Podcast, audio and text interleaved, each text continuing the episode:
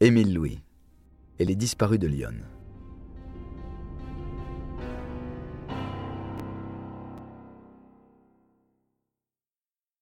Maître Didier Seban, avocat des partis civils, fait, lui, la comparaison avec Barbe Bleue, en disant qu'il est encore plus fort. Annie, 14 ans, Nadia, Daphné, 10 ans, quand il leur mettait des piqûres dans le derrière. C'était en 1981. Il a été condamné pour ces faits. Karen, Céline, 9 ans, une autre Céline, 10 ans, Sandra, 11 ans. Il les mettait à plat ventre sur la table où on mange, et la main dans la pépette. C'était en 1989. Il a été condamné. Il y a les sept disparus de Lyon. Et Edwige, violée dans une cabane. Marilyn, sa fille. Les deux parties civiles, Chantal et Karine. Et toutes celles qui ont défilé à la barre depuis lundi. J'ai compté, elles sont 25. Ce sont les femmes de la vie d'Émile Louis. Il est condamné le 26 mars 2004 à 20 ans avec une peine de sûreté pour viol, sévices sexuels et actes de barbarie. Il fait appel. Un deuxième procès devra donc avoir lieu pour ces viols.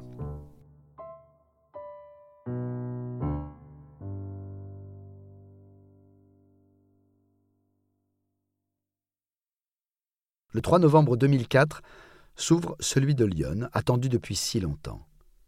Quatre semaines de débats sont prévues avec l'audition d'une centaine de témoins. Émile Louis va-t-il faire le fier et jouer les innocents comme dans le Var? Ou va-t-il enfin dire où sont les corps des cinq jeunes filles que l'on cherche encore? Tous attendent des réponses. Cette fois, Émile Louis refuse caméras et objectifs. Au désespoir des familles, il persiste à nier. Je suis vantard et menteur quand il le faut, mais j'ai jamais tué personne de ma vie. Je les aimais bien, moi, ces gamines.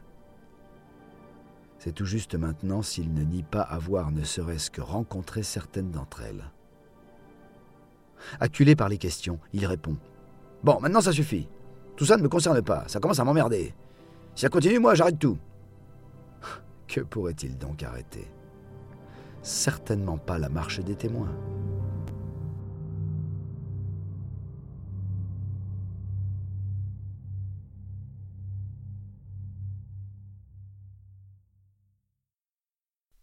Il est 16h30.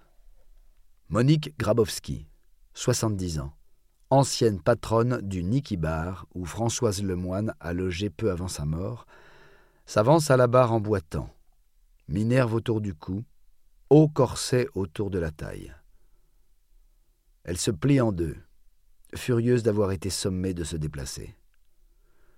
Connaissez-vous Émile Louis? demande le président. Ah, bien sûr que je le connais, fulmine-t-elle. C'est une honte de m'avoir fait venir à 9h30 alors que je tiens pas debout.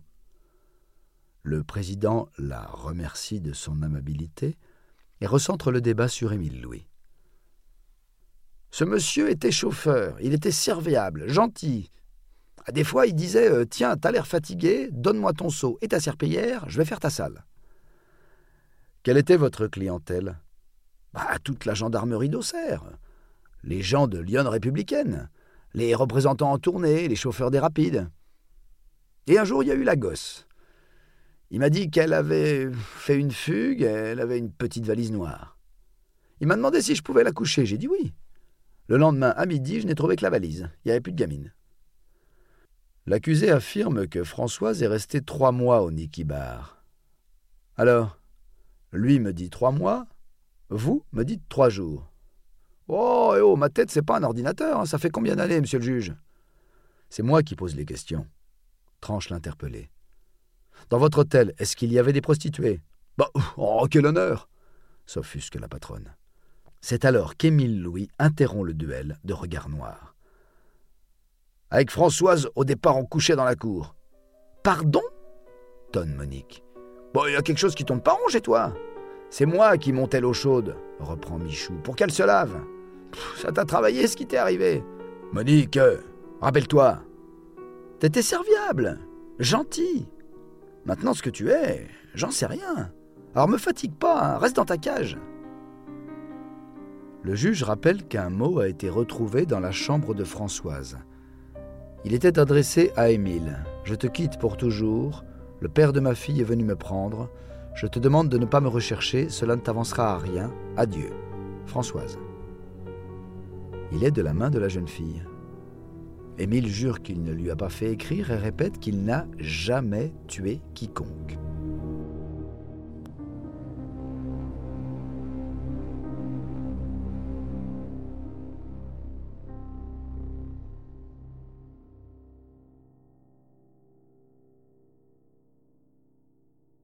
Pour tenter de le faire craquer, le juge décide d'emmener la cour sur les lieux des crimes désignés par Émile lors de ses aveux, les bords du lac.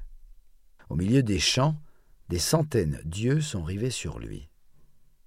En descendant du car, il demande à pouvoir se soulager, comme s'il marquait son territoire.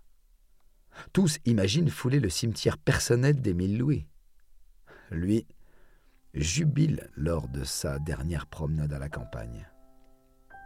Une fois de plus, il indique avec précision les endroits qu'il a déjà montrés sur la carte, mais continue de nier.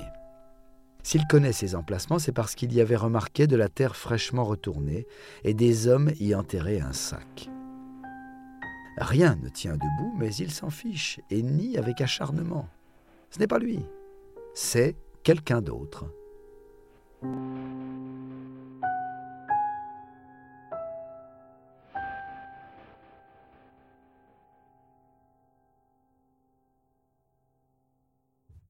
Sa personnalité est si forte que même poussé dans ses retranchements, seul contre tous, Émile Louis ne craque pas. Ses avocats, dont maître Alain Freitag, n'ont alors qu'une seule défense possible attaquer les aveux. Émile Louis admet lui-même qu'il est vantard et menteur. Et si ces aveux faisaient partie de son jeu ridicule et ô combien malvenu de fanfaronnade ah, Selon eux, c'est une éventualité parfaitement crédible. Leur travail était donc de démonter toute l'accusation, prouver que chaque personne le désignant comme le dernier à avoir croisé la route des disparus mentait, que ce n'était que pur hasard s'il avait trouvé sans jamais se tromper les emplacements des deux corps et des vêtements. Aucun des jurés ne peut y croire, mais ses avocats persistent. Eux-mêmes persuadés de sa culpabilité, leur rôle est de l'amener à avoir un comportement lui permettant d'atténuer sa peine. Ils ont donc tenté de lui faire avouer ses crimes. Cela leur permettrait de plaider un déséquilibre mental ou des circonstances atténuantes. À aucun moment ils n'ont détecté d'ouverture dans son esprit. Émile Louis est totalement verrouillé sur ses dénégations. Il n'admet aucune autre défense.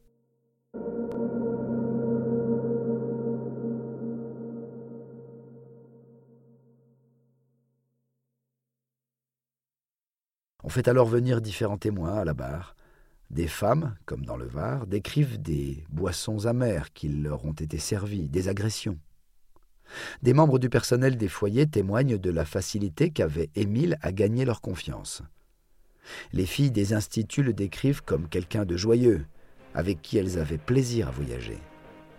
Il avait des mains largement baladeuses et plaçait ses filles favorites autour de lui dans le car, mais elles aimaient ça, car il représentait leur seul moment de liberté.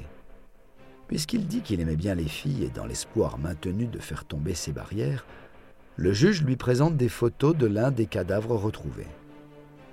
Ces images sont insoutenables pour les jurés. Pourtant, lorsqu'Émile y pose les yeux, il sourit.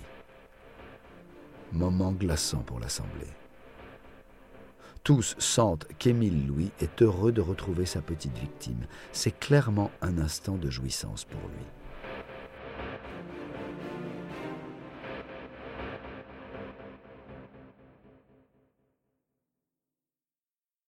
Au terme du procès, l'avocat général Philippe Bilger lance son réquisitoire. Pour lui, la preuve de culpabilité d'Émile Louis réside dans ses aveux du 10 décembre 2000. Il y voit la confession d'un homme, d'un assassin soulageant sa conscience. Il demande aux jurés d'unir les sept jeunes filles dans le verdict comme elles ont été unies dans la mort. Je vais demander la peine maximale. La perpétuité. Une peine de sûreté de 22 ans peut apparaître comme parfaitement formelle, Mais au-delà du symbolique, je voudrais en totale conscience offrir cette fleur implacable, cet hommage inflexible et le mettre sur le tombeau visible ou invisible de ces femmes. Didier Seban rebondit. Donnez-leur une sépulture en condamnant Émile Louis.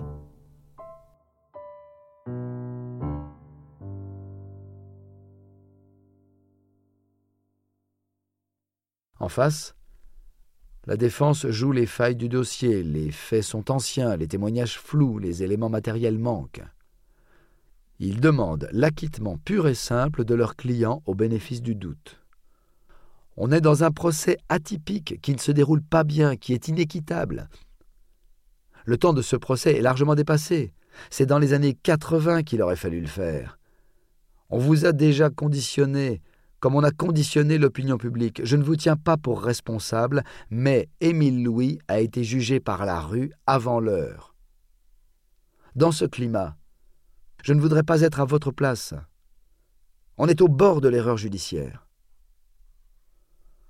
On peut jouer le doute car il y a matière, mais en l'occurrence, il n'y avait pas matière. Il est très rare que dans un procès, le doute n'ait pas sa place. Ici, pourtant, c'est le cas. Émile Louis aurait pu dire D'accord, j'ai tué les deux jeunes femmes dont on a retrouvé les cadavres, mais je n'y suis pour rien pour les autres. Mais il a choisi de tout nier en bloc. À partir de là, tout n'est qu'absurdité. Le 25 novembre 2004, le verdict est rendu. Les jurés ont suivi l'avocat général et condamnent Émile Louis à la prison à vie pour l'assassinat des sept jeunes femmes ainsi que des indemnités aux familles qui restent frustrées. Elles n'ont pas obtenu les réponses qu'elles attendaient. Émile Louis a fait appel de cette condamnation. Il y aura donc, là encore, un autre procès.